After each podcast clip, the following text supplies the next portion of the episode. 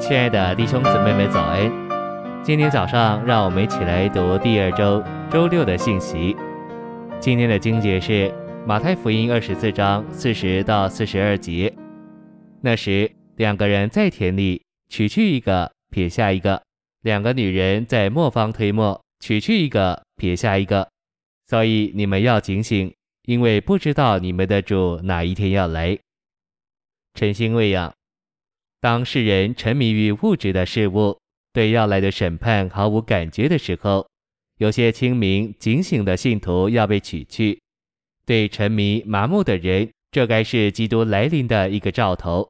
马太二十四章四十节的两个人，必是在基督里的弟兄；四十一节的两个女人，也必是在主里的姊妹。这有四十二节所指明。这节告诉我们要警醒。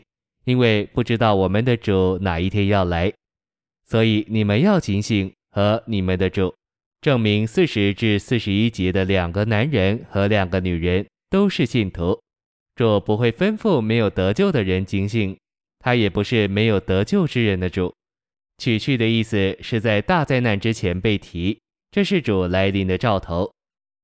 信息审读，看见两个人在田里工作。以及两个女人在磨坊推磨是十分有趣的，在田里工作和推磨都是为着吃。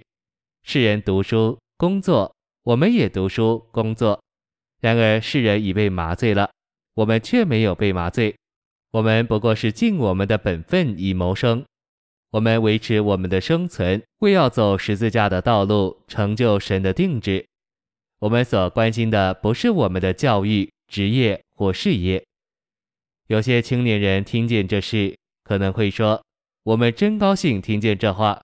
我们不要再关心学业或工作了，让我们用所有的时间祷告，并且彼此交通。”这样的态度是错误的。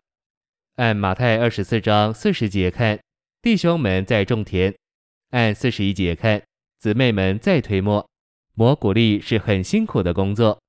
这指明我们基督徒不该选择轻省的工作，我们需要努力工作以谋生。三十八节的吃喝是属世的，但四十、四十一节的种田和推磨是圣别的。倘若取去的人不是在做圣别的事，他们就不能被提。有时候某些姊妹越谈论圣别，就越不圣别。